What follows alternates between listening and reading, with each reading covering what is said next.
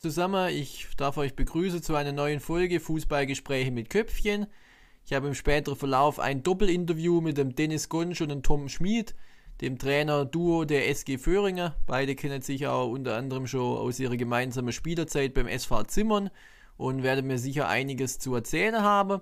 Zunächst möchte ich aber mit meinen Top 3 starten. Es war ja viel los diese Woche, unter der Woche schon die spannende Champions League Rückspiele, am Wochenende wieder Bundesliga und internationaler Fußball. Und mein Top 1 ist natürlich Hansi Flick, denn er hat äh, jetzt öffentlich gemacht, dass er der FC Bayern am Saisonende verlassen möchte. Es war ja schon länger von, von internen Spannungen auch zu hören. Jetzt ist es offiziell raus, dass er weg möchte. Äh, als Nicht-Bayern-Fan ganz amüsant, dass auch beim großen FC Bayern nicht alles rund läuft und auch wieder ein bisschen FC Hollywood mit dabei ist. Ähm, denn der FC Bayern hat sich gewehrt, hat gesagt, wir wollen Hansi Flick nicht aus seinem Vertrag lassen. Es wird nochmal Gespräche geben. Ähm, da ist zurzeit einiges im, im Arge, sage ich mal. Und äh, ja, der FC Bayern ist auf jeden Fall nicht einverstanden und möchte Hansi Flick halten. Äh, jetzt aus neutraler Sicht gesehen, ja, bleibt es sicher spannend. Als Bayern-Fan ist es sicher ärgerlich, wenn man den äh, Trainer womöglicherweise jetzt vergrault hat, der sechs Titel für die Münchner geholt hat. Äh, für den DFB, das ist ja immer wieder die Option, die da im Raum steht, dass der Flick Bundestrainer wird, wäre es sicher eine sehr, sehr gute Löw-Nachfolge. Ich denke, die Chancen stehen auch hoch, dass das soweit kommt. Und nun ist halt die große Frage, wie es weitergeht. Denn selbst wenn Bayern ihn nicht aus seinem Vertrag lässt, das ist ja immer die große Frage, äh, behält man dann einen unzufriedenen Trainer? Die Spannungen mit dem Hassan Salihamidzic sind wohl zu groß. Die äh, Uneinigkeiten über Transfers und Mitbestimmungsrechte äh, schon seit anderthalb Jahren im Prinzip ähm, nicht zufriedenstellend für Hansi Flick, der wenig von den Spielern bekommen hat, die er wirklich wollte, der auch wenig von den Spielern behalten durfte, die er wollte. Er war ja wohl ein großer Verfechter von Thiago, von Alaba, von Boateng, die alle nicht verlängert haben, die alle den FC Bayern verlassen haben. Und insofern ist es äh, definitiv spannend und hat natürlich durch das Ausscheiden und, und die ganze jetzige Lage dann auch nochmal Präsenz aufgenommen. Und ähm, man darf gespannt sein, wie es dann weitergeht. Es wurde offiziell verkündet, dass nach dem Mainz-Spiel ja nochmal gesprochen wird. Und ähm, ja, ich, ich bin auf jeden Fall gespannt, wie es weitergeht. Hansi Flick hat keine Ausstiegsklausel, ganz im Gegensatz zu Adi Hütter und Marco Rose, die ja beispielsweise beide jetzt per Ausstiegsklausel ihre Vereine verlassen. Das war am Wochenende ja auch eine große Diskussion, wo ich äh, dann ehrlicherweise mich auch noch positionieren wollte und einfach sagen wollte, ich glaube nicht, dass das Ende des Fußballs jetzt durch irgendwelche Ausstiegsklauseln äh, von Trainer äh, besteht, so wie es zum Beispiel in der Doppelpassrunde festgestellt wurde, weil wenn man sieht, was für Spielergehälter, was für Ablösesummen seit Jahren gezahlt werden, dann äh, korrupte FIFA, UEFA und so weiter, dann sind, glaube ich, nicht die größten Probleme, die man hinter irgendwie Ausstiegsklauseln für Trainer, zumal man sagen muss, ein Trainer hat in Deutschland im Schnitt eine Lebenserwartung in Anführungszeichen von 1,2 Jahre. In anderen Nationen ist es sogar weniger wie ein Jahr. Sprich, wenn man drei, vier, fünf Spiele nicht gewinnt, wird der Trainer immer sofort in Frage gestellt. Ja. Äh, und da stellt sich mir halt die Frage, wieso soll der Trainer sich da nicht auch etwaige Optionen einbauen, dass auch er die Möglichkeit hat, den Verein zu verlassen, weil im Endeffekt, wenn es nicht läuft, tut man in den wenigsten Fällen am Trainer festhalten, sondern wird der Trainer immer wieder sofort ausgetauscht. Und deswegen, ja, ist es jetzt für mich kein großes Problem, wenn Ausstiegsklauseln in Verträge drin sind, zumal man ja auch sagen muss, es wird kein Manager gezwungen, eine Ausstiegsklausel einzubauen. Wenn ein Verein das nicht möchte, dann kann er sich ja klar positionieren und sagen, wir machen das nicht und muss dann halt, äh, ja, wenn er da dahinter steht, dann auch einen Trainer suchen, der keine Ausstiegsklausel will. Also von dem her ist es für mich äh, legitime Sache, hat es für mich auch nichts mit Vertragsbruch zu tun, was jetzt äh, Marco, äh, Adi Hütter und Marco Rose gemacht haben, weil es stand in ihrem Vertrag drin, dass sie aussteigen dürfen. Und deswegen kann ich diese Thematik jetzt nicht so ganz nachvollziehen äh, ist es sicher schade, dass die Identifikation mehr und mehr nachlässt, aber äh, das ist in so viele Verhaltensweisen, in so viele Dinge äh, einfach schon äh, an den Tag treten, dass jetzt diese Ausstiegsklauseln für Trainer äh, für mich dann jetzt große Problem darstellen. Zumal, nochmal, ich kann aus meiner Sicht nicht erwarten, dass ein Trainer sich am besten für fünf Jahre einem Verein verschreibt und der Verein dann aber noch drei, vier negative Ergebnisse schon eine Trainerdiskussion startet. Ja. Von dem her, äh, aus meiner Sicht klare Sache, dass das kein großes Problem. Ist natürlich immer schade, wenn der eigene Verein dann betroffen ist, aber ja, ich, ich bin da eher dann auf der Seite der Trainer und bin natürlich gespannt, was beim Hansi Flick passiert. Mein Top 2, äh, ich bleibe in der Bundesliga. Ich möchte der Christian Günther mal hervorheben. 28 Jahre alt, geboren in Villingen-Schwenningen und Kapitän vom SC Freiburg. Und er hat am Wochenende ja, zwei Tore geschossen beim 4-0-Sieg von Freiburg gegen Schalke. Ähm, es ist jetzt für ihn auch eher ungewöhnlich. Er hat in 230 Bundesligaspiele sechs Tore gemacht. Äh, was so knapp 40 Spiele pro Tor bedeutet. In seiner ganzen Karriere in 381 Spiele 11 Tore nur geschossen, da ist der Schnitt sogar noch ein bisschen schlechter. Also insofern, ähm, ja, absolut kein Torjäger, aber trotzdem ein sehr, sehr guter Spieler. Er kann Linksverteidiger oder auch linker Wingback in der Freiburger Dreier- bzw. Fünferkette spielen. Und ähm, ja, ist ein Spieler, den ich gerne zuschaue, der brutale Dynamik mitbringt, der gute Flankeläufe hat, der einen, einen guten linken Fuß hat, der ja, absolute Teamplayer einfach ist, sich immer voll reinhängt und ähm, ja, der, der sicher, jetzt können wir vielleicht auch wieder aufs Thema Nationalmannschaft die Verbindung herstellen. Warum sollte er keine Option sein? Mir strotzt jetzt nicht gerade vor übertrieben viel gute Außenverteidiger. Günther spielt seit Jahren relativ konstant. Freiburger, ähm, ja, hin in der Nationalmannschaft nicht wirklich leicht, wobei der Yogi öfters ja mal im Stadion äh, auch da ist. Und ähm, er hat schon ein Länderspiel bestritten. Das war im Mai 2014 gegen Polen. Das war allerdings äh, kurz vor der WM, wo, wo relativ viel durchtauscht wurde. Also bisher keine langfristige Nationalmannschaftskarriere. Ich rechne jetzt auch nicht unbedingt, dass er bei der EM dabei ist, aber ich finde, er ist ein, ein Spieler, der einfach auf jeden Fall ein sehr, sehr guter Bundesligaspieler ist, der über Jahre weg eine gute Leistung bringt und wo es mich auch wirklich gefreut hat, dass er am Wochenende mit zwei schönen Tore, ähm, ja, da sich mal wieder in die Torschützeliste eintragen konnte und äh, den Freiburger Sieg, sage ich mal, ähm, definitiv gut unterstützt hat mit seinen zwei Tore. Genau, und dann noch das Top 3, dafür verlasse ich Deutschland, dafür geht es nach Spanien. Copa del Rey Finale vom Wochenende, FC Barcelona, Athletic Bilbao, 4 zu 0 der Endstand. Besonders bitter und kurios für Bilbao ist, das Finale von 2020, das ihr ja auch erreicht hattet, wurde erst letzt, äh, vor zwei Wochen ausgespielt. Da gab es eine 1-0-Niederlage im Basket-Derby gegen Real Sociedad. Das heißt, Bilbao hat innerhalb von zwei Wochen zwei Copa del Rey-Finals verloren, was es so auch noch nie gab und vermutlich auch nie wieder geben wird. Und ähm, ja, es ist sicher schade, weil die, die Bilbaoer, die Basken, ein sehr, sehr stolzer Club sind, die ja auch strenge Regelungen haben, dass ein Spieler wirklich im Baskenland geboren sein muss, beziehungsweise zumindest weitläufige Verwandte und eine Ausbildung im baskischen Verein genossen hat. Also wirklich ein, ein stolzer Club mit, mit äh, coole Ansichten und dann umso bitterer, dass man da einfach zweimal verloren hat, zumal sie im Derby vor zwei Wochen schon eine relativ schwache Vorstellung zeigten und jetzt auch am Wochenende äh, ja, wirklich nicht diese Leidenschaft, die man eigentlich erwartet, auf den Platz bringen konnte. Ich, ich bin Barca-Fan, insofern war es mir recht. Ich habe alle vier Spiele von Bilbao gegen Barca in der Saison gesehen.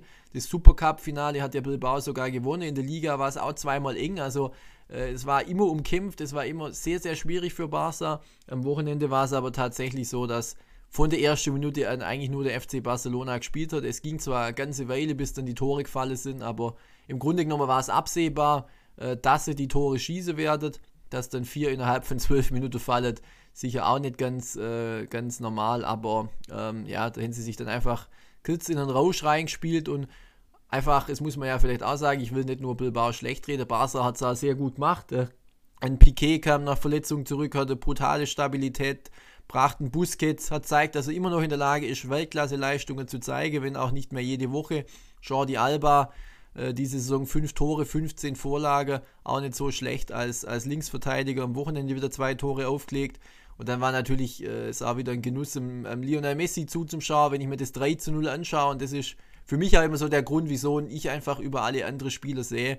Dann äh, stellt sich mir die Frage, welcher Spieler auf der Welt soll noch so ein Tor schießen, wo er in der eigenen Hälfte schon beginnt mit einem Dribbling, mit einem Doppelpass, den Ball dann durchs Mittelfeld treibt, nochmal einen Doppelpass mit dem Frankie de Jong spielt und dann im Strafraum nochmal einen ausspielt und in aller Ruhe den Ball ins Eck reinschiebt und im Prinzip ähm, ja, das Tor von vorne bis hinten eingeleitet hat und das, ja, das ist für mich einfach einzigartig, was er da an Fähigkeiten mitbringt.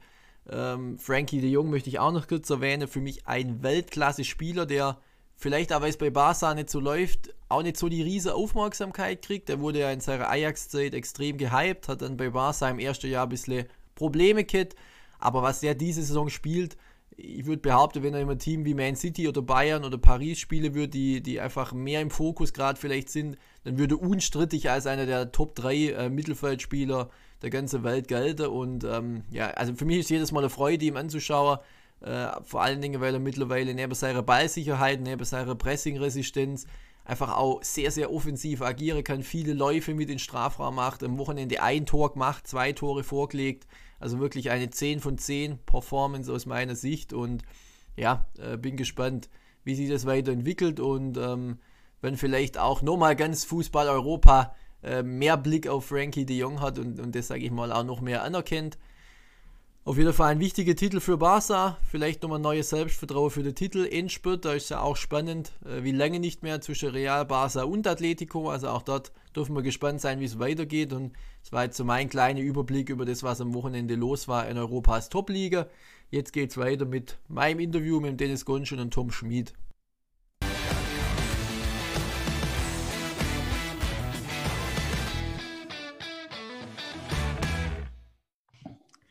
Ja, hallo Dennis, hallo Tom. Freut mich, dass ihr in meinem Podcast dabei seid. Ich habe es äh, vorher in meinem Teil schon erwähnt. Ihr seid aktuell das Trainerduo der SG Föhringer, habt auch schon beim SV Zimmern zusammengespielt und ich freue mich ja, auf ein Doppelinterview mit euch zwei. Servus Pascal, vielen Dank für die Einladung. Ich freue mich natürlich auch, hier dabei zu sein. Bin mal gespannt, was für Fragen kommen. Und ja. Hi Pascal, Danke für die Einladung von mir auch. Und ja, starten wir die Fragerunde mal. Jawohl, wir legen los. Ich äh, verzichte jetzt mal auf die Frage, wie unbefriedigend die Situation äh, zurzeit für euch ist. Wir wollen jetzt mal mehr über die Dinge sprechen, die passiert sind, als über die, die aktuell nicht passieren. Und ja, damit unsere Zuhörer vielleicht ähm, zunächst mal noch ein bisschen einen Überblick, Überblick kriegen über euch als Fußballer. Ähm, über eure Stationen werden wir nachher noch sprechen würde ich einfach mal so anfangen. Ich äh, würde mich mal an den Tom richten. Und zwar äh, beschreibt doch bitte mal den Dennis als Fußballer. Ja, ihr kennt euch ja gut. Äh, was würdest du sagen, was sind seine größten Qualitäten und was sind vielleicht auch eventuelle Schwächen, die er noch hat? Ähm, gute Frage, kann ich auf jeden Fall gut beantworten. Wir kennen uns schon eine ganze Weile. Ähm, Dennis ist auf jeden Fall ein ehrgeiziger Typ, was fußballerisch sowie nicht fußballerisch ähm, betrifft. Ähm, darum äh, ist das, glaube ich, auch ein Grund, wieso wir zwei eigentlich uns ziemlich gut verstehen, weil ich da ziemlich ähnlich tick. Also ich würde mal sagen, Ehrgeiz, Kampfwille und so, das ist ein ganz großer Punkt bei ihm. Ähm, zusätzlich natürlich einfach ein feiner Mensch. Mit dem kann man gut, kann man nur schätzen, ihn als Freund sowie als Fußballkollege oder Trainer zu haben. Und ja, Schwächen ich sage mal, mit jedem Ehrgeiz, ähm, umso ehrgeiziger man ist, umso enttäuscht man ist, enttäuscht ist man über Niederlagen oder ähm, lässt viel an sich ran, wenn man, wenn man halt viel will und ähm, dann eventuell auch die Sachen, die man sich gesteckt hat, nicht erreicht. Ansonsten vieles Negatives wird mir jetzt nicht mehr einfallen. Okay, und wenn du das jetzt mal noch äh, ganz schön fußballerisch beziehst, also was macht er auf dem Spielfeld aus deiner Sicht gut, was vielleicht weniger? Weniger gut, fangen wir mal mit dem an. Dennis ist ein Fußballer, er ist überall. Also wenn der Dennis auf der 10 spielt, dann spielt er aus 6 rechts außen, links außen, teilweise auch mal ein Stürmer. Ähm, aber das ist auch wiederum, wenn ich es mal so ummünze, seine Stärke weil er eben, wie ich schon erwähnt habe, ehrgeizig ist, technisch stark, um auf die Vorteile äh, oder seine, seine Fähigkeiten zu kommen, technisch gutes Auge, Überblick. Ja, das würde ich eigentlich so als Fuß, fußballerische Qualität bezeichnen bei ihm. Okay. Oh, balsam, balsam für meine Seele. Sehr gut, dann würde ich jetzt sagen, wir, wir drehen das Ganze um. Dennis, ähm, was hast du über den Tom zu sagen an Stärken und Schwächen? Also zunächst mal muss ich sagen, dass er meinen Zauberfuß vergessen hat. Ich habe einen Zauberfuß. Äh, Toms Stärken und Schwächen, so wie er gesagt hat. Also er ist auch so ein Pitbull auf dem Platz. Das heißt, wir sind, glaube ich, beides leidenschaftliche Fußballer und gehen das, investieren einfach sehr viel äh, Herzblut und Schweiß rein und wollen einfach unbedingt immer gewinnen. Das heißt, er ist auch ein sehr zielstrebiger, ein sehr äh, kampfstarker und kampfbetonter Spieler. Der ist sehr robust und mega schnell. Seine Außenbahn, äh, auf der zeichnet er sich natürlich aus. mit der, mit der Schnelligkeit und mit dem Drang zum Tor. Das heißt, er hat eigentlich auch die letzten Jahre immer eine Top-Abschlussquote gehabt. Ist einer der kopfballstärksten Spieler, den ich kenne. Äh, ist klar, als Mittelfeldspieler oder Flügelspieler ist er an sehr vielen Toren beteiligt. Das heißt, er kann sie nicht nur machen, sondern auch vorbereiten. Und er vergisst äh, als Offensivspieler, vergisst er den Weg nach hinten nicht. Und das ist so mit eigentlich das Wichtigste, äh, was ihn auszeichnet. Das macht natürlich die Mannschaft stark. Und ich sage immer, äh, man darf keine Tore kriegen. Die werden von alleine, werden sie irgendwann geschossen wenn es gut läuft, aber man muss halt das Tore bekommen verhindern. Das macht er ganz gut. Das hört sich doch, doch schon mal sehr, sehr gut an. Äh, haben wir mal so ein bisschen, bisschen was über euer Fähigkeitenprofil erfahren, sage ich mal. Äh, jetzt möchte ich ein bisschen mal hinterfragen, wo ihr herkommt oder was ihr fußballerisch so gemacht habt. Ja, ich habe da zwei, drei Fragen zunächst an Dennis und dann äh, das gleiche noch an Tom. Ähm, ohne jetzt ganz viel dazu sagen, Dennis, nimm uns doch mal mit, wo hat deine fußballerische Laufbahn in der Jugend irgendwann mal angefangen? Was gab es für einen Verein, beziehungsweise vielleicht auch Vereine im Jugendbereich? Und äh, welche Vereine hast du dann bisher als, als aktiver eben auch äh, begleitet dürfen? Also ist nicht allzu viel passiert. Ich war in der Jugend, war ich schon in Empfing, bin recht früh dann nach Ergenzing. Die haben eine tolle Jugendarbeit gehabt. Da haben wir äh, auch mal Strippel geholt in der, in der B-Jugend. Das heißt, wir sind dann auch aufgestiegen, waren Pokalsieger, haben Oberliga gespielt. Das war eine tolle Erfahrung, gute Jugendarbeit haben die wie schon betont, und eine, äh, eine gute Ausbildung, was für einen Fußballer sehr wichtig ist. Danach bin ich nach Empfing äh, zum Landesligaverein, zum Heimatverein, habe da gespielt, äh, war recht erfolgreich und sehr schöne Zeit bis zum Abstieg, den wir dann hatten. Dann hat es mich nach Gärtringen gezogen äh, Gertring hat damals oben mitgespielt um einen Aufstieg. Äh, habe da zwei Jahre verbracht, äh, nachdem ich drei Jahre in Empfing war, zwei Jahre in Gertring. Da hatte ich dann einen Kreuzbandriss, wo ich eine komplett die erste Saison komplett ausgefallen bin. War sehr schade. Äh, wir sind im zweiten Jahr sind wir dann aufgestiegen in die Verbandsliga. Und dann hat es mich einfach äh, wegen meinem Beruf ich habe in Baling gearbeitet und musste immer nach Gertring fahren. Das waren 67 Kilometer ein Weg. äh, hat es mich nach Zimmern verschlagen. Und das war eigentlich so als Spieler jetzt äh, das Highlight. Das ist auch ein ganz arg familiärer Verein. Es waren ganz coole Jungs. Äh, mega dazugelernt. Dort haben wir auch einen Aufstieg. Äh, Im zweiten Jahr war es auch der Aufstieg in die Verbandsliga. Tolle Erfahrung gesammelt. Äh, bis zu dem Punkt, als ich dann gesagt habe, nö, ich möchte äh, meine Fußballphilosophie an den Tag bringen und als Trainer einsteigen. Und dann habe ich ein Angebot gekriegt von Gruhl, habe mich für Gruhl entschieden, wo ich drei Jahre war. War auch eine sehr schöne Zeit, war eine erfolgreiche Zeit. Und nach drei Jahren kam dann einfach ein Tapetenwechsel, war dann wieder wichtig äh, als Trainer. Und dann kam die Station jetzt mit Föhringen. Genau. Ja. Okay, ja, da werden wir natürlich nachher noch äh, drauf zu sprechen kommen, auch natürlich auf euer Zeit in Zimmern. Äh, zwei Fragen vielleicht noch äh, zur SG Empfinger. Du hast ja damals dann als recht junger Spieler da in der Landesliga auch schon gespielt und ähm, ja, Dieter Rinke, der ja schon auch, also unter anderem unter, unter Dieter Rinke, der ja, ja hier schon durchaus ähm, ein, ein großer Name ist, der die Geschicke in Empfing ja auch lang geleitet hat. Wie war es für dich damals als wirklich dann ganz, ganz junger Spieler unter so einem Trainer zu, ja, einfach auch zu spielen, was hast du vielleicht mitgenommen und äh, es wird ja von auch manchmal viel, in Anführungszeichen, Negatives über ihn, über ihn geredet oder er war jetzt, sage ich mal, außerhalb von Empfingen nicht mega beliebt, aber was hast du dafür für Eindrücke damals mit ihm einfach auch gesammelt in der Landesliga-Zeit? Ja, Dieter Rinke, das ist halt, äh, also ist menschlich super, war auch ein guter Trainer. Äh, er hat natürlich irgendwo ja, so ein bisschen das Ansehen als ganz arg strenger Mensch, als, äh, als oh, wie, soll ich das, wie soll ich das beschreiben? Ja, also bei ihm war Respekt, war schon, stand so, schon an erster Stelle. Also man hat ihn eigentlich äh, äh, fast sitzen müssen und war dann natürlich als Jugendspieler sehr ängstlich so einer Persönlichkeit gegenüber. Äh, aber das war das war recht, recht schnell, habe ich das dann zur Seite geschoben und er hat mich dann äh, sehr gemocht und geschätzt und auch nach oben gezogen. Das heißt, ich habe eigentlich viel Spielzeit bei ihm gekriegt, habe viel dazugelernt, hat mich gestärkt, hat mich damals äh, sogar versucht, bevor er gegangen ist, nach Baling zu vermitteln, zur TSG. Also ich bin ihm schon sehr dankbar für, für die zwei Jahre, die ich bei ihm hatte, habe dazugelernt. Das war jetzt einfach mal, das war so ein bisschen mit der Peitsche bei ihm, mhm. äh, er als Trainer.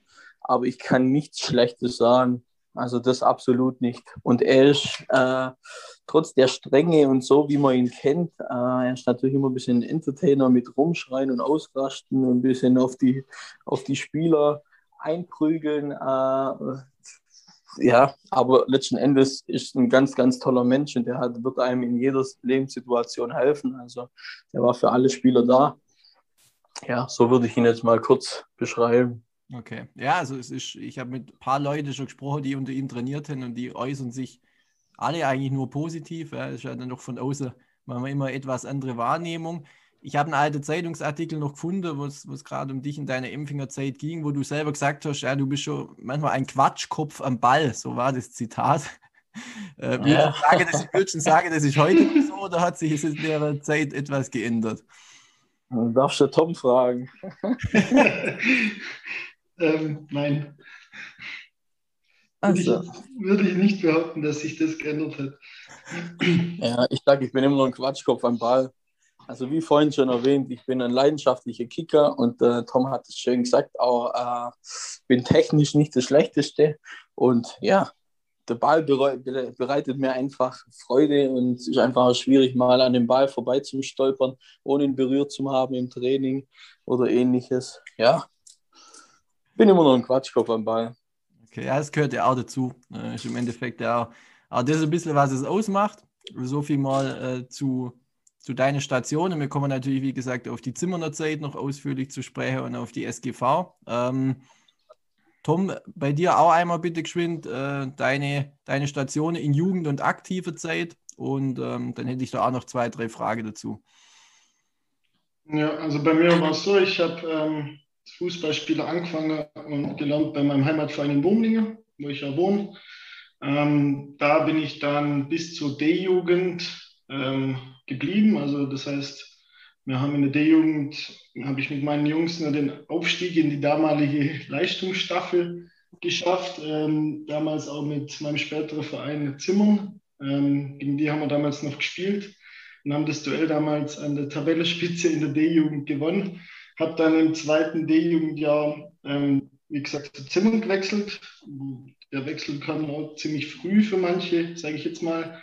Aber da Zimmern eben auch ein ja, Nachwuchszentrum, auch damals schon war halt noch mehr mit, dem, mit der Kooperation mit Freiburg, aber damals schon einen Namen hatte, was Nachwuchs und Talentförderung angeht, war das ein Schritt, den, den ich früh gemacht habe, also dank meinem Vater, ja, der mich da echt unterstützt hat. Und bin dann ähm, eben auch durch den Wechsel nach Zimmern ähm, die ganze Auswahl äh, Jahrgänge durchlaufen und ja, so viel gibt es dann nicht mehr. Dann war ich 16 Jahre in Zimmern bis zu dem, bis zu dem äh, Wechsel letzten Sommer, genau. Aber die Zeit oder die 16 Jahre in Zimmern bereue ich nicht. Ähm, ich ich habe, ja, es ist ein, ist ein halbes Leben, aber ich kann dem Verein, bin ich alles dankbar, was, bis, was ich bis jetzt kann oder was ich alles gelernt habe. Und ist einfach ein familiäre, wie der Dennis schon gesagt hat, ist, ein, ist eine geile Kameradschaft dort gewesen, nach wie vor eine, ein super Verein, freundlich, also ähm, einfach, nur, einfach nur ein toller Verein ja. und war eine, war eine richtig schöne Zeit. Ja, äh, ganz klar. Also 16 Jahre äh, ist definitiv eine sehr, sehr lange Zeit. Da erlebt man ja einiges. Auch, auch du hast unter ich sage jetzt mal in Anführungszeichen, Trainerlegende dann ja auch gespielt im jungen Alter schon. Edgar Beck, den ich auch hier schon im Podcast hatte. Schilder uns mal, wie war es für dich dann da als junger Spieler aus der eigenen Jugend, ja, auch in der Landesliga beim SV Zimmern, mit dem Edgar eben unter anderem als Trainer. Ähm, was hast du noch für Erinnerungen und, und, was hast du, wie gesagt, von ihm vielleicht da mitnehmen können? Ja, äh, ganz viele. Der Edgar war auch schon in, als ich nur in der Jugend war, ich bin mir jetzt gerade nicht sicher, aber ich glaube in der B-Jugend war er auch schon mein Trainer. ähm, wo man uns als B-Jugend übernommen hat. Das heißt, der Edgar war immer einer, der auf den, also nicht nur von mir zu sprechen, sondern auf uns, auf den Jahrgang 92 immer ein Auge, ein großes Auge und auch immer gesagt hat, das ist ein Top-Jahrgang. Und darum kann ich eigentlich nur sagen, dass der Edgar eigentlich derjenige war, der uns 92er, die nachher dann in die aktive Mannschaft kommen sind, immer unterstützt hat, ähm, immer viel von uns gehalten hat und immer an uns glaubt hat und somit auch mir immer die Chance gekriegt habe, uns zu zeigen, ähm, Einsatzzeiten zu bekommen. Der eine mal mehr, mal weniger, weil wir waren halt echt einige 92er, ähm, ja, die man nicht alle hat auch gleich spielen lassen können, sage ich mal. Bei mir, bei mir war der Weg dann eher ein bisschen holpriger, sage ich mal, am Anfang. Ich war dann eher derjenige, der sich, der sich über die zweite Mannschaft dann, der die, die eineinhalb Jahre oder ja, ein gutes Jahr da gekämpft hat. Und das hat Edgar halt auch gesehen, dass ähm, Tom Schmid jetzt das nicht erwartet, da in der ersten Mannschaft gleich zu sein. Also schon erwartet, in dem Sinn dabei zu sein, aber ebenfalls halt die Spiele in der zweiten Mannschaft macht. Das habe ich gemacht und so war mein Schritt eigentlich in die aktive Mannschaft oder der Durchbruch dann im zweiten Jahr dass ich halt einfach die Leistung in der Bezirksliga gebracht habe und, ah nee, Entschuldigung, damals eine Kreisliga A okay. und B teilweise. Genau, aber die Leistung einfach gebracht hat, mir das nichts gemacht hat und ich hatte halt das Ziel, Stammspieler zu werden und das habe ich dann geschafft und das sieht ein Edgar einfach und da hat er immer an uns geglaubt und ist einfach ein feiner Mensch. Ja. Okay, ja, das ist ja durchaus auch, durchaus als junge Spieler auch, auch glaube äh, ja, eine gute Schule, wenn man einfach auf Einsatzzeit kommt, vielleicht einmal in der Klasse niedriger, aber auf Dauer hat es sich ja definitiv auszahlt. Du hast dann ja, fast deine gesamte aktive Karriere eben bis zum Sommer dann in Zimmern verbracht. Das heißt, du hast sicher jedes Jahr auch mal neue Mitspieler gehabt, Spieler hinter Verein verlassen, Spieler sind gekommen. Ähm, was hast du denn dann gedacht, wo der Dennis zu euch gekommen ist? Was war damals so dein, dein erster Eindruck? wie schnell seid ihr? Da habt ihr einfach gemerkt, dass es einfach gut passt, dass ihr gut miteinander ähm, jetzt, hast, du den Nagel auf den Kopf getroffen. Ähm, da gibt es eine gute Geschichte dazu. Ähm, ja, also und ich, ich erzähle einfach unsere erste Begegnung. Ich glaube, dann, dann, dann ja. bringt es das auf den Punkt. Ähm, Dennis, ich komme in der Vorbereitung mit dem Edgar und wir haben den Sportplatz, ja, der Rasen unten damals trainiert. Dann kam er eben runtergelaufen und von weitem habe ich schon gesehen, der Edgar bringt immer da einen neuen Mann. Und hatte dann halt ein rosa, ein rosa T-Shirt an. Ähm, da bin jetzt ich eher nicht derjenige, der sowas feiert, um es mal so auszudrücken. Und dachte halt, was kommt da für ein Vogel? Und dann, wie du schon gesagt hast, ist ballverliebt, dann halt ein bisschen rumgechuppt und ja, so war unsere erste Begegnung dann. Und ich weiß gar nicht mehr genau, irgendwie hat er mich dann verarscht irgendwas war, das weiß ich, fällt mir gar nicht mehr ein. Und dann habe ich es ja, ja, nicht tunnelt. Äh, tunnelt und dann halt die ganze Zeit gestichelt. Und ich dachte, was ist das für ein Vogel? Aber im Nachgang alles gut. Wir haben dann im Sportheim zueinander gefunden und auf dem Platz auch. Und ja, so ging das los. Das war unsere erste Begegnung, wo wir übrigens heute noch drüber lachen und wo wir uns heute noch frotzeln damit. Richtig. Ja, okay, das ist, äh, ja, ist durchaus, durchaus interessant zum Hören. Wie war es für dich, Dennis, so? Du ja, hast ja dann im einen oder anderen Verein schon gespielt, aber wie schnell hast du gemerkt, oh, hier in Zimmern, das, das passt einfach gut, da fühle ich mich wohl. Da habe ich, hab, kriege ich Vertrauen vom Trainer, da passen die Mitspieler. War das für dich vom ersten Training an schon zu spüren oder hast du da auch erst ein bisschen Zeit gebraucht, bis du so dachtest, oh, das war eine gute Wahl? Ja, das hat, glaube ich, äh, zwei, drei Trainings gebraucht weil wie gesagt, äh, Zimmern ist alles sehr familiär. Da ist jetzt auch nicht so, dass da jeden, jede Saison Neuzugänge kommen. Äh, das war ein sehr eingespieltes Team, gerade äh, profitierend aus dem Jahrgang 92, der einfach richtig stark ist in, oder war in Zimmern. aber nach zwei, drei Einheiten, wo die dann gewusst haben, was ich für ein, was ich für ein Vogel bin, hat, es dann, hat es dann gepasst und da, da war es dann auch schön im Sportheim und und und und die, die sind sind alles sehr, sehr herzliche und liebevolle und Top-Kameradschaft haben wir da gehabt und das hat wirklich, das hat äh, fast von Beginn an dann komplett passt. Klar, man braucht, jeder braucht ein, zwei Trainings als Findungsphase, bevor man aufblüht, aber da habe ich eigentlich keine Probleme. Okay. Äh, da ich eigentlich ein sehr offener Mensch bin. Ja, und im Endeffekt die, die gute Kameradschaft, die jetzt ja auch beide beschreibt, die sich dann entwickelt hat oder die einfach da war, hat das sicher dann auch sportlich dazu beitragen oder sicher ein bisschen mitgeholfen, dass es dann auch sportlich gut lief. Ihr seid ja in der Saison 2015, 2016 äh, über die Relegation aufgestiegen in die Landesliga. Da könnte man jetzt vermutlich ja so eine Aufstiegsjahrhunderte-Geschichte erzählen, aber wenn ihr jetzt so zurückdenkt, gibt es da ja, vielleicht für euch ein, zwei Momente, wo ihr sagt, boah, das war schon besonders. Da kann ich mir war Verbandsliga, nicht Landesliga. In Verbandsliga sind wir aufgestiegen. Tut mir leid, tut mir leid. Der Aufstieg in die Verbandsliga aus der Landesliga raus, natürlich richtig, über die Aufstiegsspiele. Ähm, also habt ihr da vielleicht so, so, ein, zwei Momente, wo ihr sagt, boah, das ist euch, ist euch heute noch gut im Kopf oder war vielleicht so das, das eine Highlight in dem Jahr? Ja, also definitiv gab es da also es gab viele Highlights in so einer Saison, wie du sagst, aber ein prägendes gibt es da auf jeden Fall. Das waren, ich sage mal, das für einen Fußballer ähm, das Geilste. Also direkt aufzusteigen ist natürlich schön, aber ich sage mal, über drei Relegationsspiele aufzusteigen ist nochmal ein Highlight. Und wenn das dann so verläuft wie unser zweites Spiel, an das ich mich erinnere, ähm, wir haben das erste Spiel gegen Ehen Süd gewonnen und dann das zweite Aufstiegsspiel war in Ruth in Rutesheim, genau. Das war ein ganz kleiner Platz. Ähm, weiß nicht wer, ja, also wirklich schmal, richtig schmal, richtig klein. Okay. Und gef gefühlt ja, 1500 Zuschauer um den kleinen Sportplatz rum und es hat ab der ersten Minute angefangen, in ähm, Strömen zu regnen. Ähm, die wenigste hatte äh, Stollenschuhe erstmal an, dann hat jeder gewechselt und also es hat wirklich 120 Minuten. Wir sind dann bis in die Verlängerung, stand 0-0 nach 90 Minuten und das war eine reine Schlacht. Also wirklich dann eben auch, wenn ich jetzt an Dennis und mich denke, ähm, einfach nur gefeitet bis zum bitteren Ende, Krämpfe gehabt. Es war wirklich ein Hin und Her und wir haben dann ähm, einen Eckball bekommen und ich habe den Ball einfach nur nach vorne gedrescht, ähm, bin ihm dann hinterher gesprintet und äh, vor der Grundlinie so in der Grätsche einfach mit hunderten Liter von Wasser, sag ich mal, nach innen geflankt und haben in der 119. Minute dann das 1-0 gemacht.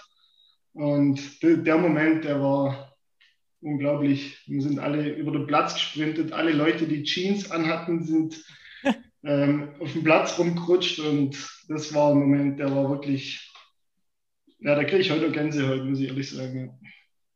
Okay, ja, völlig, völlig verständlich. Wie hast du die Situation damals äh, wahrgenommen, Dennis? Kannst du dich noch entsinnen, wo du so, wo du dich in dem Moment befunden hast auf dem Platz? Ja, das war, also ich kann mich eigentlich an so Situationen recht schlecht immer zurückerinnern weil ich da einfach mit mir so beschäftigt bin, so wie der Tom schon gesagt hat, das waren 120 Minuten. Wenn es irgendwann mal anfängt am Körper zum Kribbeln und es fängt vom Kopf an an und geht runter bis an die Füße, einfach nur, weil man merkt, man ist einfach schon so fertig und Krämpfe kommen und man ist einfach hinüber. Die Spiele, die waren auch relativ zeitnah hintereinander. Und wenn man da jedes Mal von der ersten Minute auf dem Platz steht, dann geht es natürlich wirklich äh, an die Kräfte. Und ich war dann einfach nur erleichtert. Also so wie der Tom, der hat das richtig schön beschrieben. Ähm, und das war dann das absolute Highlight. Dann ging es zur, zur Festlichkeit über und dafür sind auch die Zimmerner bekannt. Äh, das, das, war dann, das war dann einfach ein Highlight. Das war dann schön. Ja. Ja, klar, ich glaube, einen Aufstieg, einen Aufstieg vergisst man eigentlich nicht als Fußballer. Ihr dürftet euch ja dann in der Spielzeit drauf in der Verbandsliga beweisen. Ähm, das heißt ja immer so, wenn man, wenn man mit Leuten auch spricht, ja, der Sprung Bezirksliga, Landesliga ist, ist größer wie der Sprung Landesliga, Verbandsliga. Ihr wart die Landesliga beide gewohnt welche Erfahrungen oder wie, wenn ihr jetzt so zurückdenkt, wie, wie habt das Niveau damals empfunden? Es hatte dann leider mit dem Klasse halt äh, nicht geklappt, sondern äh, es war ziemlich wieder abgestiegen. Ähm, also wenn ihr einfach so an die Spielklasse zurückdenkt, wie war das Niveau, gerade einfach im Vergleich zu, zu euren Landesliga-Erfahrungen, die ihr schon gemacht habt? Also wenn ich jetzt vielleicht anfange, äh, letzten Endes ist natürlich ein, ein anderes Tempo, äh, was man da fährt in der Verbandsliga. Und da muss einfach, ich sage, bis zur, bis zur Landesliga äh, muss man jetzt nicht so geschult sein Richtung Taktik. Aber ich sage, wären wir ein bisschen fitter gewesen im Bereich Taktik und hätten wir vielleicht nochmal äh, als Spieler ein, zwei mehr so Krieger, äh, wo wirklich äh, kämpfen ohne Ende, dann hätten wir das gepackt. Also wir bräuchten wenige, wir hätten wenig äh, taktische Anweisungen gebraucht und hätten mehr taktisch auch äh, trainieren sollen, um da bestehen zu können. Und äh, also ich bin der Meinung, wir hätten nicht viel mehr machen müssen und wir hätten das noch gepackt äh, mit, mit dem Erhalt, wenn man da von Anfang an Gas gegeben hätte. Wir haben natürlich einen, einen wichtigen Ausfall gehabt, das war damals der Marius Seemann, äh, über die ganze Runde, war in Zimmern immer der Topscorer. Der hat in der Verbandsliga, Tom, du müsst mich verbessern, ich glaube, so gut wie gar kein Spiel gemacht. Äh, ja, das war vielleicht auch dann nochmal so ein Punkt, aber das Potenzial, was wir in Zimmern damals hatten, äh, hätten wir das ein bisschen anders an den Tag gelegt, äh, mit zwei, drei äh, Kniffe, äh, wo wir vielleicht anders gemacht hätten, dann hätten wir da eigentlich bestehen können. Okay. Ja. Tom, siehst du ähnlich? Ähm, sehe ich ähnlich, ja. Mm, also ist auf jeden Fall eine Liga, in der man mithalten kann. Ich habe es immer so ein bisschen gesagt, da fängt so ein bisschen der Profifußball oder Amateurbereich, finde ich, an, ähm, was man einfach mannschaftig sehr, die oben mitgespielt haben. Ähm, allein schon, was die für, für ein Budget haben und und und, da ist natürlich sind wir hier in der Region oder Zimmern jetzt ähm, ein bisschen kleiner gehalten. Aber nichtsdestotrotz hat man im Fußball trotzdem immer die Chance gehabt, äh, also mitzuhalten oder zumindest ähm, Ergebnisse zu erzielen. Ja. Das Problem, Probleme waren schon, wie es Dennis jetzt auch gerade geschildert hat. Ähm, auch ein Mario Seemann, auch ein Paddy Lauble, der uns dann leider vor der Verbandsliga-Saison verlassen hat, der natürlich auch maßgeblich an dem Aufstieg in die Verbandsliga daran beteiligt war. Nicht ohne Grund ist dann Balinger auf ihn aufmerksam geworden. Mhm. Ähm, der speziell jetzt uns oder mir, ich habe auch jahrelang mit ihm zusammengespielt, natürlich in der Offensive auch gefehlt hat. Ganz klar. Wir hatten da dann auch in der Saison jetzt keinen Ersatz für einen Paddy. Ein Timo Teurer hat uns damals noch verlassen, der immer in der Innenverteidigung war. Aber es jetzt ohne auf die Abgänge zu schieben, wir hätten das auch so hinbekommen, sage ich mal. Aber mit zwei Leistungsträgern, die auch von Bord gehen, macht es das nicht einfach natürlich. Ja? Oder weil halt ja, das eingespielte Team auch irgendwo dann nicht mehr so auf dem Platz stand, sage ich mal. Aber die, die, die Verbandsliga-Zeit war schön. Es war mal was Neues zu sehen, auch andere Stadien, lange Samstage, sage ich mal, Auswärtsspiele. Aber ähm, es ist auf jeden Fall ein Reiz gewesen und es wäre schön gewesen, hätte man das packt mit manch andere Entscheidungen, eventuell andere Möglichkeiten oder ähm, Variante zu trainieren und hin und her. Hätte es mit ein bisschen mehr Glück auch klappen können. Ne? Ja. Aber ja, klar. Ich denke, wie ihr sagt, trotzdem äh, gute Erinnerungen. Ihr habt ja auch beide über 20 Spiele jeweils gemacht, hier laut, laut äh, Transfermarkt.de Statistiken sogar. Ähm, und im Endeffekt äh, ist es natürlich immer so, dass ein Verein mit, mit weniger Budget dann vielleicht auch Abgänge einfach ja, schwieriger verkraftet. Ich glaube, der Patrick Laubl ist dann in Baling ja voll eingeschlagen. Also äh, wer dann auch in der Oberliga so viele Tore schießt, der, der hat dann Qualität. Timo ja. Teurer habe ich jetzt erst gelesen, wechselt zu SG Impfingen. Also einmal noch in der Landesliga aktiv. Ja? Von dem her ähm, auf jeden Fall eine gute Sache damals. Es war dann ja so, dass sich eure Wege dann in Zimmern irgendwann drin sind, weil der Dennis, du hast schon gesagt, du dich im SV Krul angeschlossen hast als Spielertrainer. Ähm, ich kann mich noch erinnern, ich weiß nicht, ob wenn du sagst, du hast kein so ein gutes Gedächtnis, was Spiele anbelangt, aber ich weiß noch, dass wir mit Föhringen beim Turnier in, in Allerheim mitspielten. Das war ein Vorbereitungsturnier. Ihr wart mit Krul auch dabei. Äh, wir haben dann sogar das Finale gegen euch bestritten und ich kann mich noch gut entsinnen, wie du, wie wirklich die erste Halbzeit ihr klar überlegen wart und du als Spielertrainer, was sehr, sehr aktiv warst, was, was Coaching anbelangt hat, was auch einfach viele Ballkontakte und wir eigentlich nur hinterhergelaufen sind. Du bist später dann raus und wir haben das Spiel irgendwie noch 2-1 gewonnen. Ähm, also wie waren so deine Anfänge als Spielertrainer für dich und vor allen Dingen dann auch, es war ja schon sicher ein, ein, sehr, sehr bitterer Moment, du hast es ja angesprochen, hatte ich jetzt glaube ich im Podcast auch noch nie so thematisiert, das Thema Verletzung, aber du hast dich dann auch schnell zu deiner Zeit im Krul auch sehr, sehr schwer verletzt. Und ähm, ja, wie, wie, bitter war das dann auch einfach, aber wie schön war es auch, dass du dann trotzdem dementsprechend wohl eine gute Unterstützung auch vom Verein gekriegt hast. Viele Fragen auf einmal. Ich hoffe, hoffe du bringst es einigermaßen zusammen. Ja, alles gut. Also der Anfang war eigentlich äh, in Grul gigantisch. Wir haben da auch Potenzial gehabt in der Mannschaft. War eine junge Truppe, äh, die natürlich einen Trainer vor sich hatten, der, der relativ jung war. Ich war damals, wie alt war ich damals? 27, glaube ich. Äh, den Jungs habe ich dann halt einfach mal meine Philosophie vom Fußball äh, darstellen müssen und denen auch mitteilen, dass sie mir hier Vertrauen schenken sollen. Ich bin einer, wo, wo sagt, lieber habe ich einen Jungen, wo ähnlich tickt wie ich, dem höre ich vielleicht eher noch zu, wie vielleicht ein Trainer, der schon ein bisschen älter ist, äh, wo man ab und zu mal auf Durchzug schaltet. Ich habe denen gesagt, ich habe ein bisschen höher gespielt, äh, dass, sie, dass sie von meiner Erfahrung ein bisschen profitieren können. Und das, das hat dann wunderbar geklappt. Äh, wir haben das erste Turnier damals gehabt, den, den Eiach-Pokal. Äh, das war so das erste Turnier, der erste Auftritt von mir. Den haben wir gewonnen und das ist ein sehr traditionelles Turnier in, in Heigerloch. Und das war so eigentlich mein riesen Pluspunkt, dass ich dann auch recht gut angekommen bin äh, in Grohl. Äh, das war natürlich dann ein herrlicher Start. Dann das mit Föhring, das weiß ich auch noch. Äh, so bitter ist manchmal im Fußball, gell? man kann ein Spiel machen und trotzdem verlieren. Ja. Aber ja, nichtsdestotrotz, bei mir ging es dann in der ersten Pokalrunde äh, nach Obernheim. Da wollte ich eigentlich gar nicht spielen, habe dann aber das Match doch bestritten. Und dann war es so, dass mich äh, ein gewisser Spieler von hinten umgegrätscht hat in der 80. Minute und ich mir ein Schien- und Wadenbeinbruch zugezogen habe mit einem zertrümmerten Sprunggelenk, gebrochene Ferse, sind das Moseband ab. Ja, sechs Operationen, war eine Not-OP mit dabei.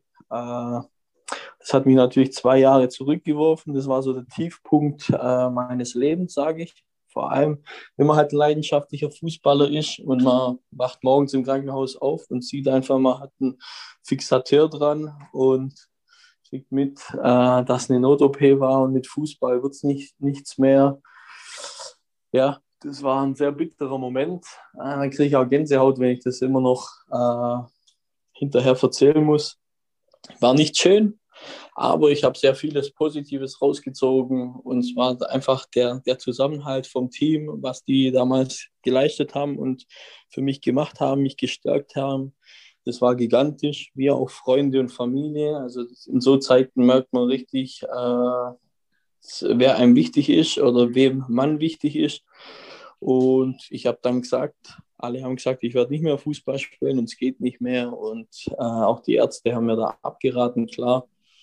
Aber ich bin halt zu arg Fußballer und ich sage dann halt immer dieses Quäntchen, äh, dass, dass mir richtig gut geht, dass ich glücklich bin. Das sind einfach noch die 20 Prozent Fußball, die, die runden das Ganze ab.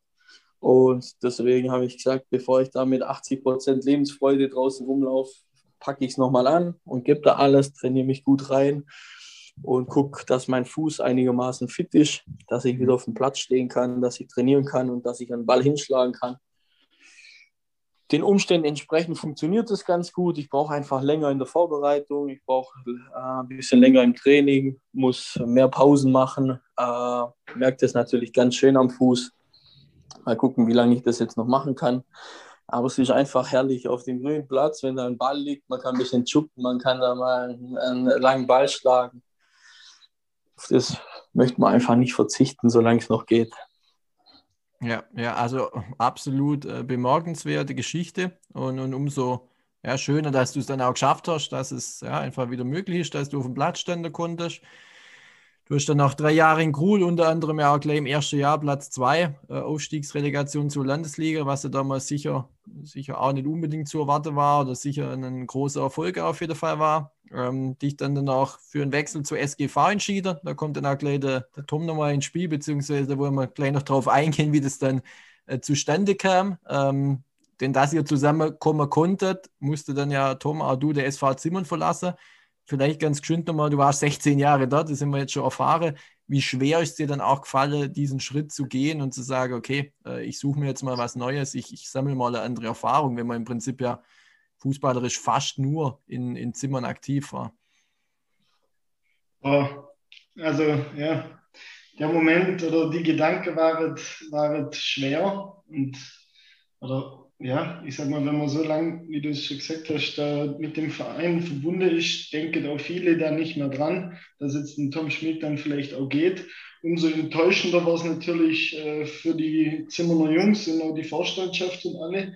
Aber mir ist das auch alles andere als einfach gefallen. Bei mir waren halt einfach die Gedanken, jetzt war ich 16 Jahre dort, habe auch eine Chance, auf die ich, die ich Lust hatte, weil der Dennis da eben auch im Boot war, weil wir nicht nur Fußballkollegen sind, sondern auch privat ähm, ganz, uns ganz gut verstehen. Ähm, und ja, also es war nicht einfach, sagen wir so. Also es war bestimmt auch einige Momente, wo ich gezweifelt habe oder einfach, ich bin halt ein Mensch, ich mache mir dann auch einen Kopf, ich will es eigentlich jedem recht machen und mhm. bin jetzt da nicht so abgebrüht und sage, ja, du, ist jetzt halt so fertig. Also da haben bei mir auch einige Emotionen waren da mit im Spiel und das ist mir alles andere als einfach gefallen, das so rüberzubringen, dass es wirklich nur ähm, auch das ist, dass ich einfach mal was anderes nur sehe, was anderes erlebe, ähm, einfach nicht sagen kann in der Zukunft, irgendwann, wenn es nicht mehr so, wenn ich nicht mehr spiele, ich hätte irgendwas verpasst oder das Gefühl habe, dass ich was verpasst habe, ähm, um mir das einfach nochmal ja, einfach auszuprobieren. Und das habe ich dann mit dem Schritt ausprobiert. Schade war für mich natürlich, dass ähm, die Saison dann so zu Ende gegangen ist. Das war jetzt, ja, hat, hat mich noch, noch mehr ähm, in meinem Abschied verletzt, muss ich sagen, weil ich es einfach mir gewünscht habe, weil ich im Gute gegangen bin. Ähm, ich wäre gern weiterhin nach Zimmern auf dem Sportplatz und hätte mir einfach, es wäre schön gewesen, wenn man ein letztes Spiel gehabt hätte, einfach die Saison, so wie sie es gehört, zu Ende zu bringen. Das, ja, ist nach wie vor schade, da kann keiner was dafür, ähm, leider. Ja. Aber ja, das, also wenn ich jetzt auch nur drüber rede, ähm, klar, ich habe da damit Abschluss, alles gut, aber es kommen Emotionen hoch und ich ähm, verbinde einfach mit dem SV Zimmer eine ganz, ganz tolle Zeit. Ja. Okay. Ja, klar, es ist, äh, Corona hat jetzt doch für einige Abschiede, egal ob jetzt hier im Amateurbereich oder bei den Profis gesorgt, die man sich sicher irgendwie anders vorgestellt hätte. Ähm, ja. Nichtsdestotrotz äh, ja, habt ihr ja in Föhringen die, die Situation und die Saison dann auch, auch schon zusammen auf jeden Fall begonnen. Ja, ihr habt ja dann eure, eure gemeinsame Zeit in Föhringen dann eben auch angefangen mit ja, gleich spektakuläre Spiele, sag ich mal. Die SGV war noch im Pokal vertreten. Das Halbfinale in, in Herzogsweiler war dann auch gleich ein guter Einstand und war dann auch erfolgreich. Und dann gab es ja noch das Pokalfinale in Freudestadt äh, gegen Bayersbronn. Ich war selber Zuschauer, muss sagen, jetzt mal unabhängig davon, dass ich natürlich der SGV die Daumen gedrückt habe. Es war eins der äh, spektakulärsten, irgendwie auch verrücktesten Spiele, die ich für lange Zeit auch gesehen habe und irgendwie auch ein Finale, das noch mehr wie 500 Zuschauer verdient hätte. Es wäre sicher auch so ein Spiel gewesen, wo anderthalb, anderthalb tausend oder 2000 Leute gut unterhalten gewesen wären. Ähm, wenn ihr jetzt so zurückdenkt noch, oder anders gefragt, denkt ihr manchmal noch zurück an das Pokalfinale und ärgert euch über den Ausgang oder ist das jetzt schon in Anführungszeichen wieder so lange her, dass das äh, eigentlich ausgeblendet ist? Also für mich ist das nicht vergessen, weil das auch der ausschlaggebende Punkt ist, meiner Ansicht nach, für, für den mit schlechten Start, den wir hatten in der Saison. Äh, das Finale hat richtig wehgetan. Der Tom hat mich ja vorhin schon ein bisschen als Mensch beschrieben. Äh, ich packe da sehr viel Leidenschaft mit rein und äh, ich kann Niederlagen kann ich wegstecken, nur stecke ich die auf einer bestimmten Art und Weise weg und das tut mir halt tagelang richtig weh. Da mache ich mir Gedanken, was man anders machen hätte können und und und. Äh, man geht auch oftmals das ganze Spiel nochmal durch, was da passiert ist. Also ich habe da jetzt zehnmal reichen nicht, wenn ich darüber nachgedacht habe.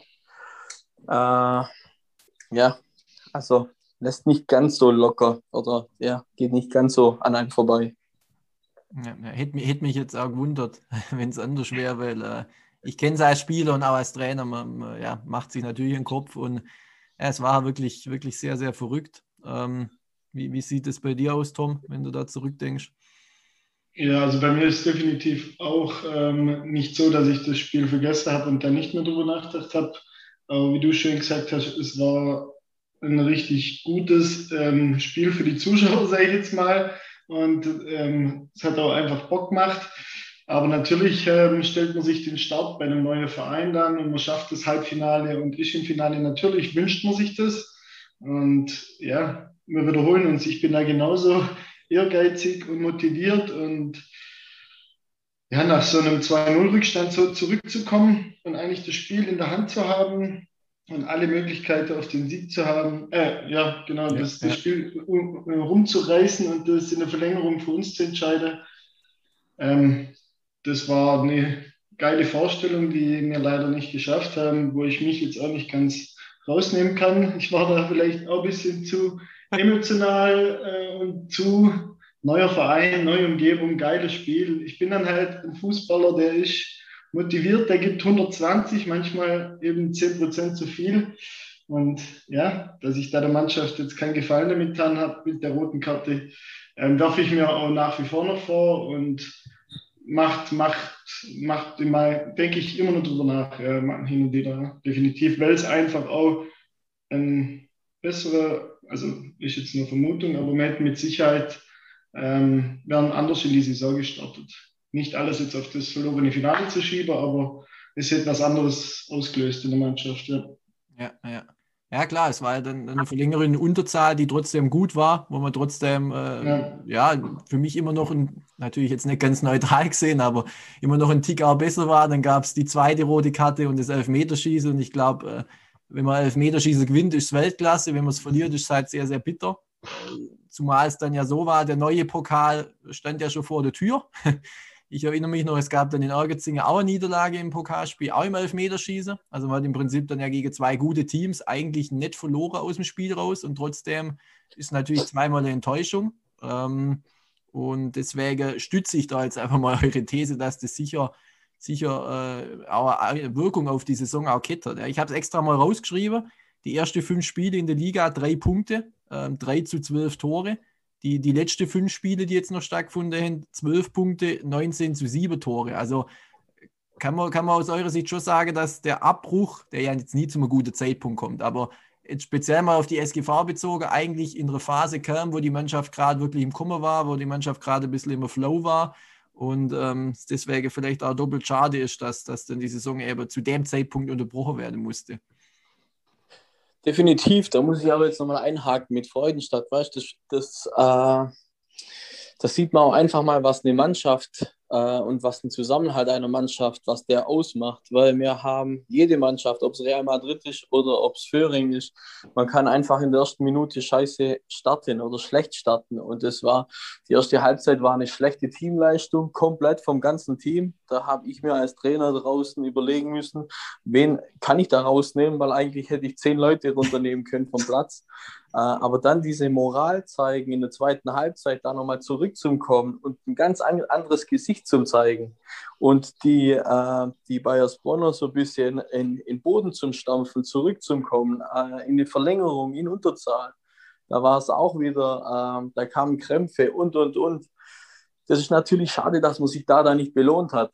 Äh, und dann hast du das natürlich richtig gesagt. Also für mich waren wir da irgendwo trotzdem Gewinner. Und das war für mich dann irgendwo auch, es hat wehgetan, aber es war ein schöner Moment, weil wir echt gefeitet haben. Äh, dann kam natürlich das Spiel Erngzing, wo auch eine Niederlage war, so wie du gesagt hast, auch gegen, äh, gegen ein sehr starkes Team. Es war auch ja. ein gutes Spiel. Und dann geht es natürlich in die, in die Saison und wo ich einfach meinen Vorgänger auch loben muss, top äh, Vorarbeit geleistet, hier Monsieur Bratke.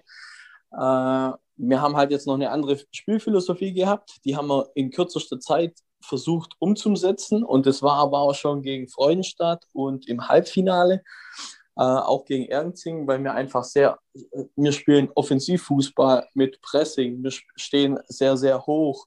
Äh, Team Bratke war eher, eher in der eigenen Hälfte. Man hat viel gekontert. Man ähm, man hat, äh, man stand ganz, ganz arg kompakt äh, und hat einfach verhindert, Tore zum Kriegen. Und wir sind da aufs Pressing ausgelegt äh, gewesen. Und man muss natürlich sagen, wenn äh, eine Mannschaft das so nicht kennt, das Pressing und diese breite Brust, dass man vorne drauf geht und, und, und, äh, dann ist das natürlich irgendwo eine Selbstbewusstseinssache. Und wenn man Selbstbewusstsein in so zwei wichtigen Spielen dann äh, verliert, hm. klar fehlt einem dann Selbstbewusstsein und man tritt nicht so sicher wieder aufs Spielfeld. Und das war, das war der Punkt, sag ich, wo uns gefehlt hat, die ersten Spiele. Da hat jeder so ein bisschen Kopf äh, runterhängen gehabt, äh, Selbstbewusstsein hat gefehlt, man hat vielleicht nicht mehr so an sich selbst geglaubt und man hat ganz klar gesehen, dass im Training, wir haben sauber trainiert, die Jungs waren gut, die waren vom Kopf her frei, aber sobald es auf den Platz ging, hat den einfach, hat den äh, Spielerische gefehlt oder die Leidenschaft zum Ball. Und die haben sie sich dann einfach wieder hart erarbeiten müssen bis zu dem, bis zu dem Zeitpunkt, äh, ja, jetzt sage ich einfach letzte sechs, sieben Spiele, wo wir auch gegen Tabellenführer gewonnen haben, äh, souverän und und und. Äh, da hat man es dann einfach wieder an den Tag gelegt. Man hat umgesetzt, was man trainiert hat. Man hat sich Selbstvertrauen wieder erarbeitet und hat wieder einen Gefallen gefunden am Gewinn. Das hat uns dann ausgezeichnet und letzten Endes war es natürlich dann schade, dass man es dass hat abbrechen müssen weil die Jungs waren geil. Wir haben eine, wir haben eine Top-Stimmung äh, die ganze Zeit gehabt. Äh, ja, wäre spannend gewesen, wie es jetzt weitergegangen wäre. Mhm. Ja, ich glaube, der Punkt Selbstvertrauen ist, ist im Fußball äh, enorm wichtig, wird manchmal unterschätzt. Ja. Ich habe da immer VfB Stuttgart im, im Auge äh, oder noch im Kopf. Ich glaube, äh, Dennis, du bist ja kein VfB-Fan, aber der Tom hat es vorher schon so andeutet.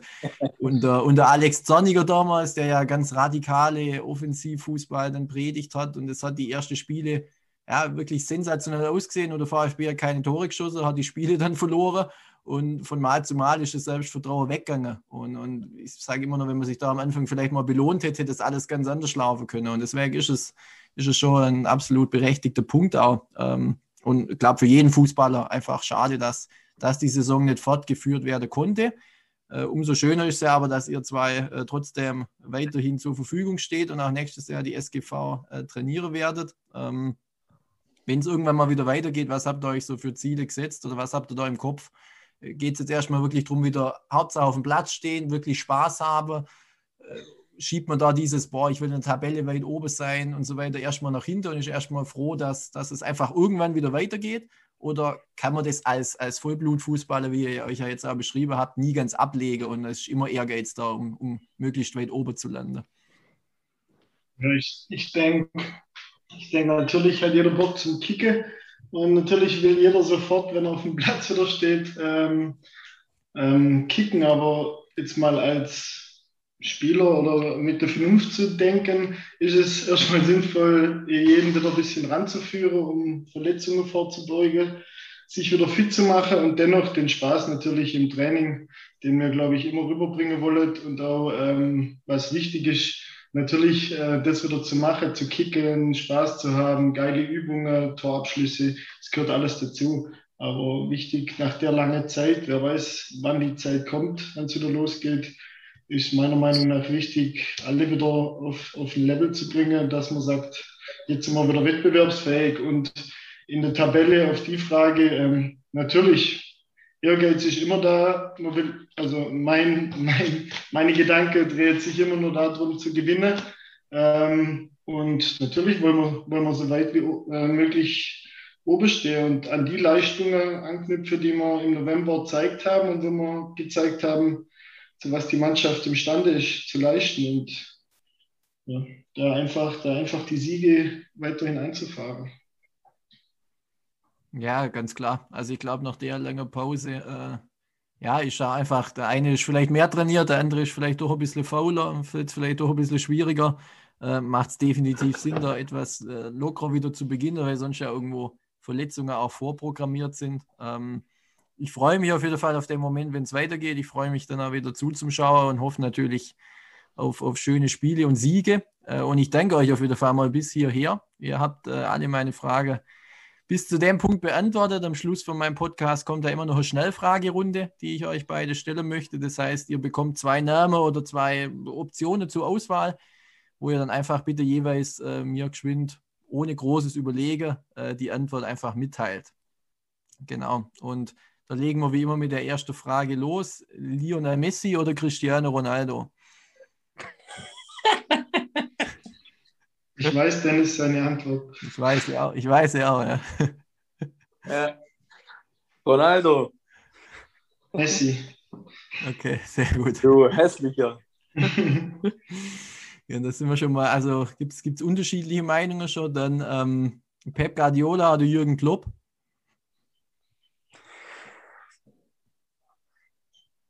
Jürgen Klopp.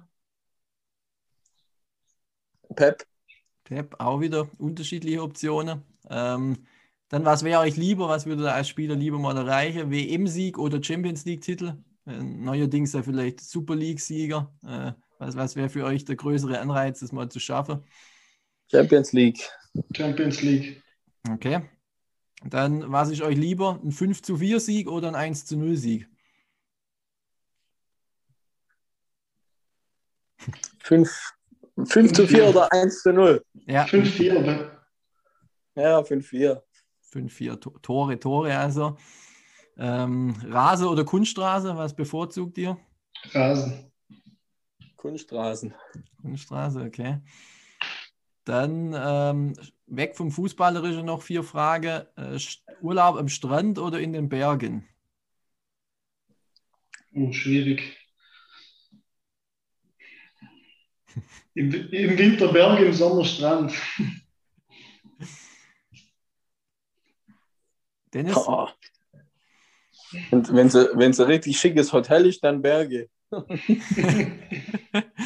gehen wir ja, davon gehen wir ja aus, natürlich. Ja. Dann ähm, Buchleser oder Kinofilmschauer? Oder einfach Filmschauer? Film. Buch. Okay, Kaffee oder Tee? Tee. Tee. Oh, beide für Tee, das höre ich, höre ich relativ selten, die Antwort. Und äh, dann zum Ende noch Instagram oder Facebook oder tauscht Facebook durch womöglich ein beliebiges anderes Medium aus, das ihr sympathisch findet. Was, was ist da der Favorit? Äh, Insta. Instagram. Okay, sehr gut. Dann hätten wir den Teil äh, auch erledigt. Ähm, ich habe es ja eben schon gesagt, ich bedanke mich für eure Ausführungen, bedanke mich, dass ihr euch die Zeit genommen habt hier am Abend und ähm, ja, hoffe natürlich, wie gesagt, dass man sich schnellstmöglich, dass wir alle wieder auf den Platz dürfen. Ich hoffe, ihr hattet auch ein bisschen Spaß und ähm, ja, ich bedanke mich, wie gesagt, nochmal. Danke dir fürs Interesse, für deine Zeit. Machst du super. Pascal, Ja. vielen Dank. Danke dir, war cool. Dankeschön für das Lob zum Abschluss noch. Tut natürlich auch immer gut.